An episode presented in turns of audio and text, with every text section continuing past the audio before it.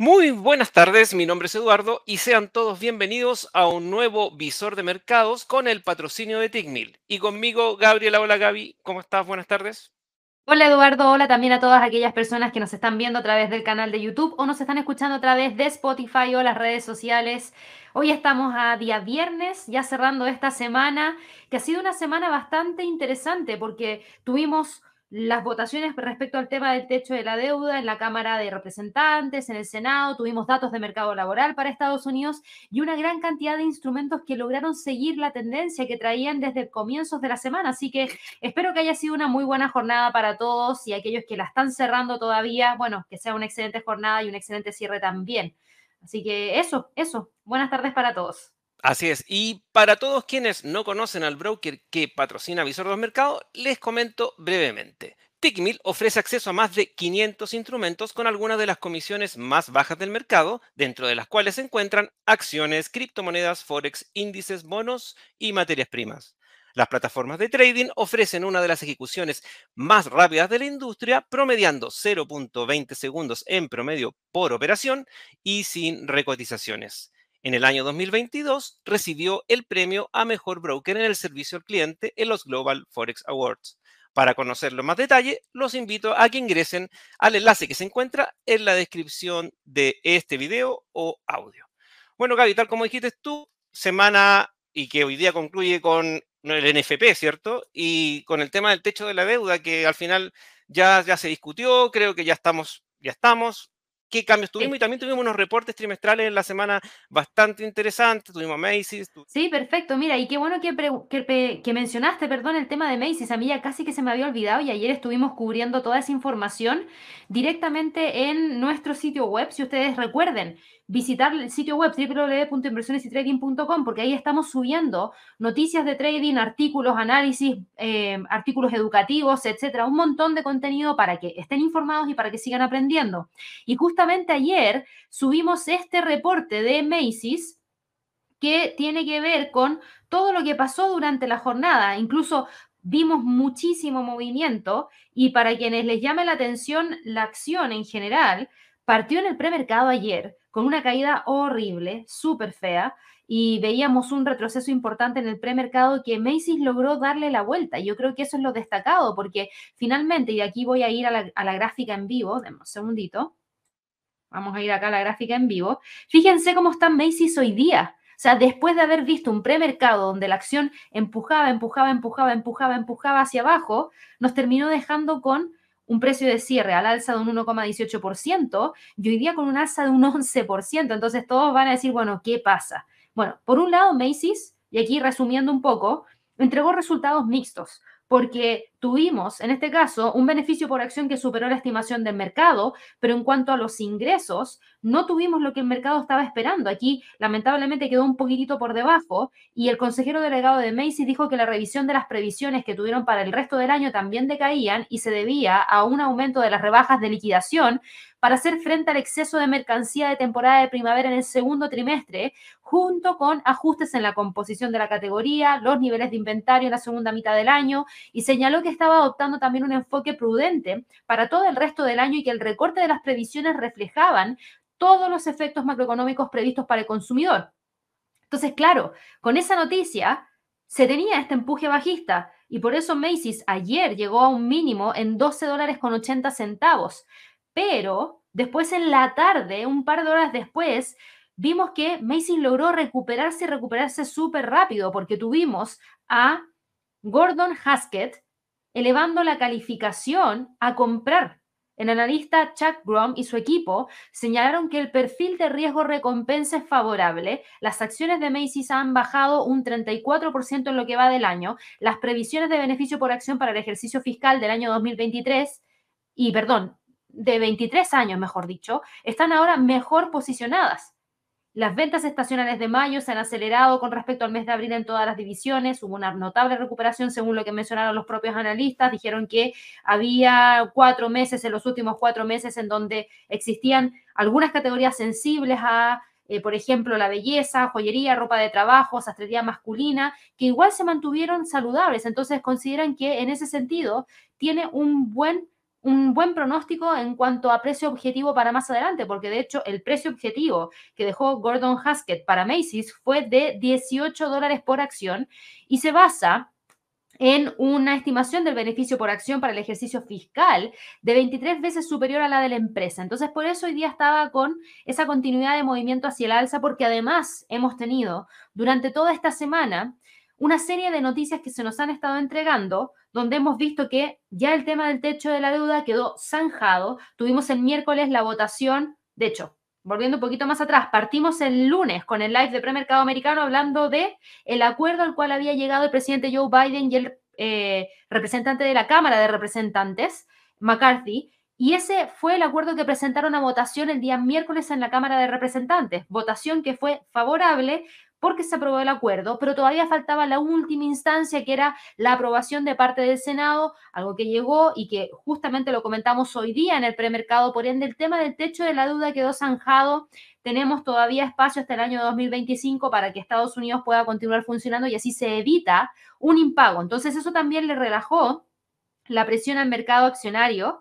Y además, en la semana conocimos datos provenientes del el sector de manufactura, malos datos para Estados Unidos. De hecho, si lo, revisamos acá, denme un segundito que voy a filtrar por noticias de alto impacto. Aquí está, PMI manufacturero del ISM cayó de 47.1 a 46.9, mal dato porque ya estaba contraído el sector de manufactura en Estados Unidos y ahora significa que se contrajo más. Eso llevó a que gran parte del mercado especulara respecto a que quizás esa alza de tasas de interés de 25 puntos base para la reunión de junio ya no iba a ser tan probable de que ocurriera. ¿Por qué? Porque con un sector de manufactura dañado, quizás la Fed prefiere esperar un poco. Y hasta ahí las probabilidades no habían cambiado mucho, pero bastó que tuviéramos un par de miembros del Comité de Política Monetaria del FOMC saliendo a decir que ellos esperan mantener la tasa en la reunión de junio y quizás un alza en la reunión de julio para que todas las probabilidades cambiaran. Y de hecho, si nosotros miramos la herramienta del Commerce Mercantile Exchange, se van a dar cuenta que ese cambio fue importante y pasamos de tener ese casi 70% de probabilidad de ver un alza de 25 puntos base, ahora tan solo tener un 33,3% de probabilidad de ver un alza de tasa en la reunión de junio. Ahora, el escenario más probable es el de ver una mantención, está en 66,7%. ¿Por qué? Porque gran parte del mercado espera que los miembros de la Fed sigan ese camino que mencionaron. Entonces ahora se espera mantención para la reunión de junio, un alza para la reunión de julio, una mantención en septiembre, un recorte en noviembre y una mantención en diciembre. Y eso también trajo un poquitito más de apoyo para que Macy's, por ejemplo, continuara hacia el alza. Y de hecho, si nosotros miramos la bolsa en general, hoy día, fíjense el movimiento hacia el alza que está presentando el Standard Poor's. ¿Y por qué sube con tanta fuerza el Standard Poor's? Porque también conocimos datos del mercado laboral en Estados Unidos, algo que también está en nuestro sitio web. Les entregamos una noticia con la actualización de los datos que se dieron a conocer el día de hoy. Y esa actualización de datos nos mostraban lo siguiente. Para hoy día, las nóminas no agrícolas finalmente terminaron quedándose en 339 mil y la tasa de desempleo terminó quedándose en un 3,7%.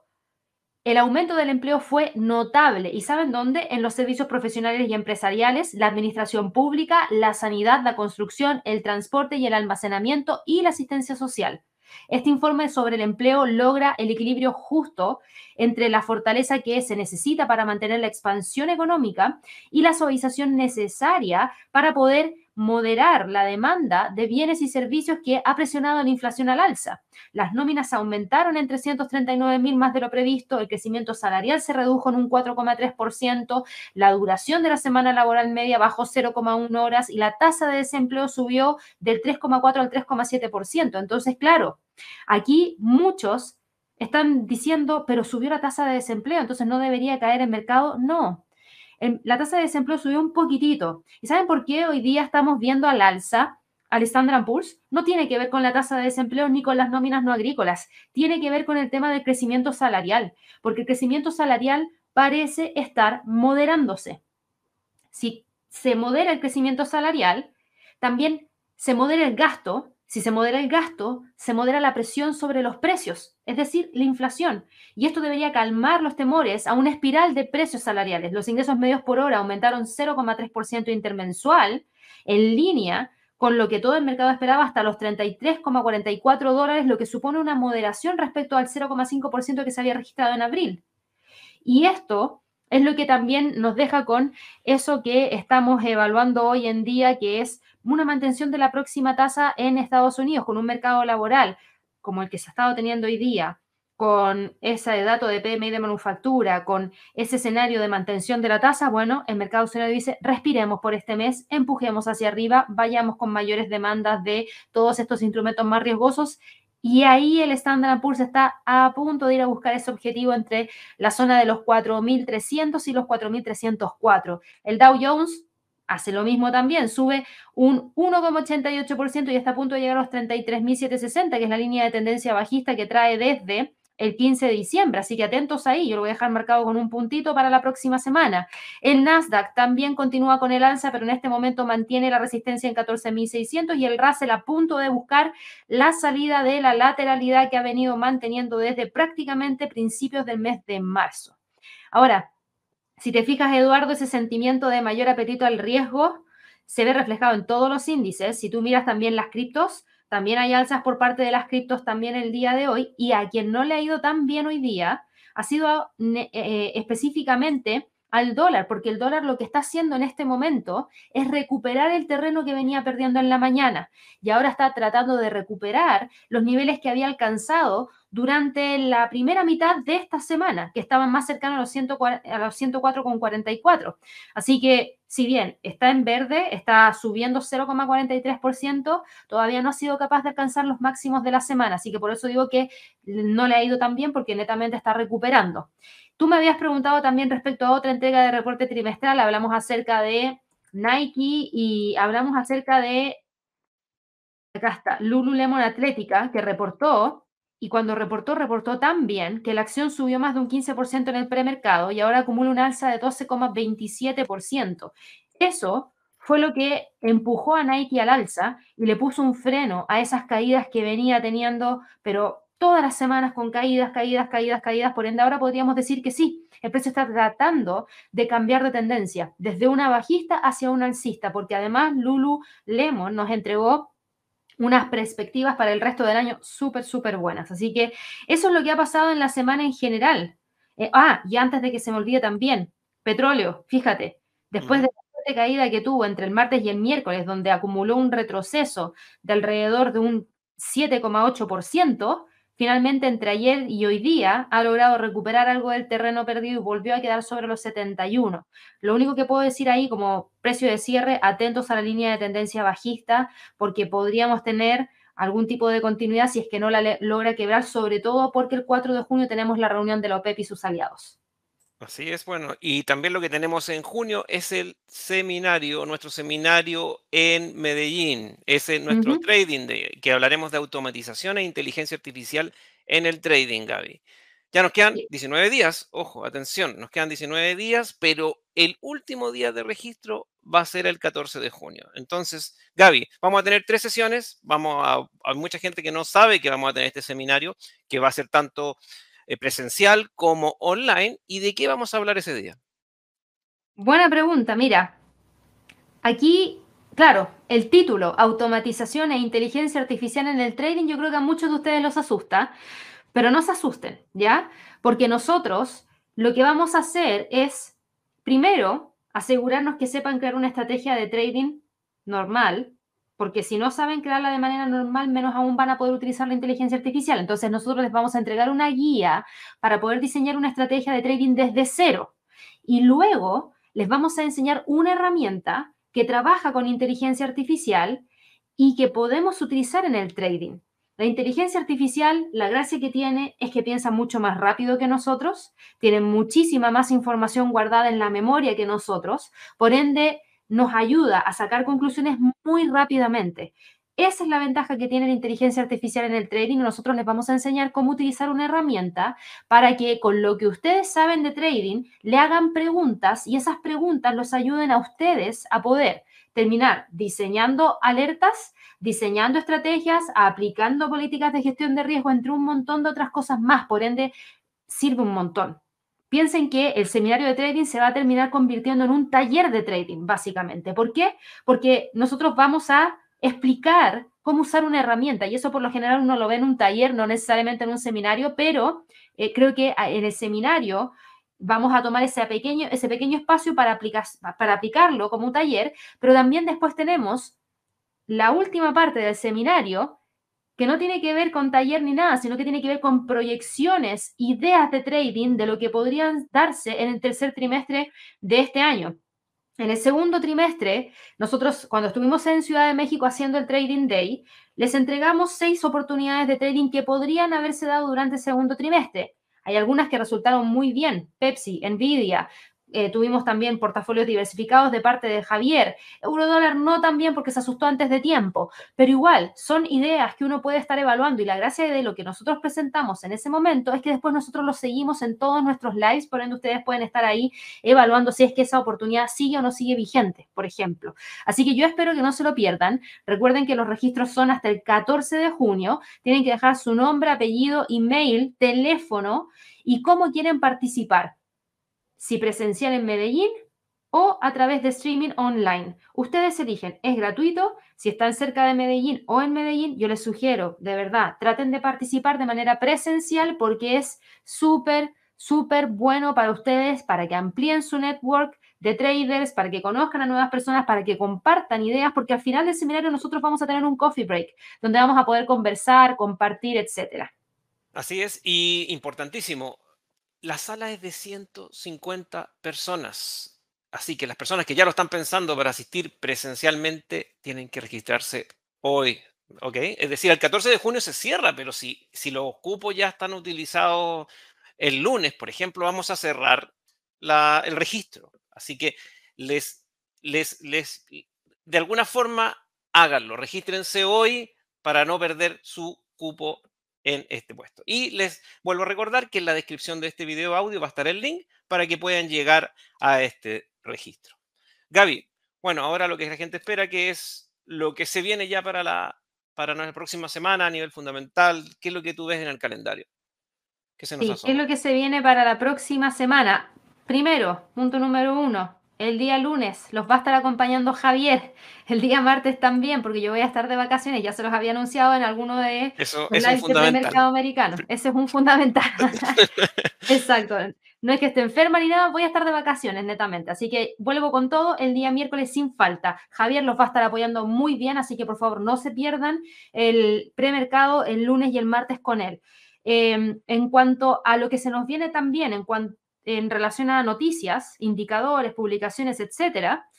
La próxima semana tenemos PMI compuesto de servicios para el Reino Unido y también para Estados Unidos. El martes, decisión de política monetaria del Banco de Reserva de Australia. Y adivinen qué, para esta oportunidad se espera mantención de la tasa en 3,85%. Vamos a ver si se da o no. Eso es a las 0030, es decir, madrugada del día martes para nosotros que estamos acá en Latinoamérica. PMI del sector de la construcción para el Reino Unido, PMI de IBI para Canadá, Producto Interno Bruto para Australia y para quienes les interesa el mercado del petróleo, provisión energética a corto plazo de la Administración eh, de la Agencia de Administración de Energía de Estados Unidos. El miércoles, decisión de política monetaria para Canadá, y como ya lo vimos en la última reunión, se espera que haya una mantención de la tasa en 4,5%. Vamos a tener Producto Interno Bruto para Japón. El jueves tenemos nuevas peticiones de subsidio por desempleo para Estados Unidos y el viernes datos de mercado laboral para Canadá. Así que yo diría que es una semana con dos decisiones de política monetaria súper importantes que me imagino que muchos de ustedes van a estar siguiendo. Y, y después de eso también es probable que, independiente de esas decisiones, vamos a seguir muy de cerca el mercado accionario porque la especulación en torno a lo que pueda pasar el 14 de junio seguro que empieza a crecer y ahí podríamos tener movimientos bastante importantes dentro del mercado accionario y dentro del dólar también. Bueno, como, nos comenta Gabriela, siempre hay noticias en este mercado, por eso les, les, solicitamos que se suscriban a nuestro canal para que estén atentos a todas las notificaciones. Exacto, exactamente. Así que bueno, eh, ya yo creo que con eso vamos a ir finalizando este visor de los mercados. Espero que estén ahí muy atentos a toda la información que les vamos a estar entregando. Antes de que se me olvide, Eduardo, Sí, les quiero recordar a todas aquellas personas que nos están viendo hoy día, este visor de los mercados viene gracias al patrocinio del broker Tickmill. Tickmill también nos apoya con el patrocinio de Top Trades quincenal. Y esta semana fue la emisión de Top Trades quincenal. Así que en la descripción del video les vamos a dejar el enlace para que puedan revisar lo que fue ese sí. Top Trades quincenal si se lo perdieron. En la descripción revisen el enlace, también va a estar ahí en el canal de Spotify para que lo puedan revisar. Y también les quiero destacar lo siguiente, si ustedes están pensando revisar al broker, bueno, vayan a los enlaces que los llevan a la página y fíjense que aquí hay algo bastante interesante que justo el otro día me lo topé. Estaba revisando la página y me fijé que aquí hay una sección de educación donde tienen ebooks. Y, la, y creo que hay una gran cantidad de ebooks interesantes que ustedes pueden evaluar, solicitar, porque hay un ebook de introducción al análisis de Fibonacci, conoce tus costos de operar para quienes quieran operar con Tickmill aquí seguramente se los colocan de una manera bastante didáctica para que lo puedan entender examen a fondo de la gestión de riesgo, guía definitiva para convertirse en IT, cómo operar los majors, ideas y estrategias. Yo creo que esto es bastante interesante, se los comento, nosotros somos una academia de trading, nosotros también tenemos guías de trading, pero aquí yo destaco el hecho de que Tickmill esté poniendo este tipo de contenido porque eso los ayuda a ustedes, mientras más contenido tengan de educativo, de formación, creo que siempre es bienvenido, así que ahí los dejamos invitadísimos a que lo puedan revisar. Y bueno, si quieren solicitar una cuenta de práctica simple, pinchen ahí donde dice cuenta demo, vayan a esta página y completen el formulario con su nombre, apellido, dirección de correo, electrónico, MT4, MT5, elijan el tipo de cuenta, si es la Classic Pro o VIP, y también el nivel de apalancamiento y el depósito con el que les gustaría realizar la simulación. Si son mil dólares, bueno, coloquen mil dólares ahí, la plataforma se va a cargar con eso y ustedes van a poder eh, simular lo que sería tener una cuenta real lo más parecido a lo que ustedes vayan a hacer después, más adelante, si deciden operar en real. Así que ahí los dejamos invitadísimos a evaluar al broker. Así es, en la descripción de este video van a quedar los links a la página de Tickmill y especialmente al demo de Tickmill. Así que, Gaby, yo creo que ya estamos para despedirnos. Sí, espero que todos tengan un excelente fin de semana, que descansen un montón. Recuerden unirse al live de premercado americano el lunes junto a Javier y a mí me ven de nuevo el día miércoles de la próxima semana. Que estén muy bien, hasta luego. Hasta luego.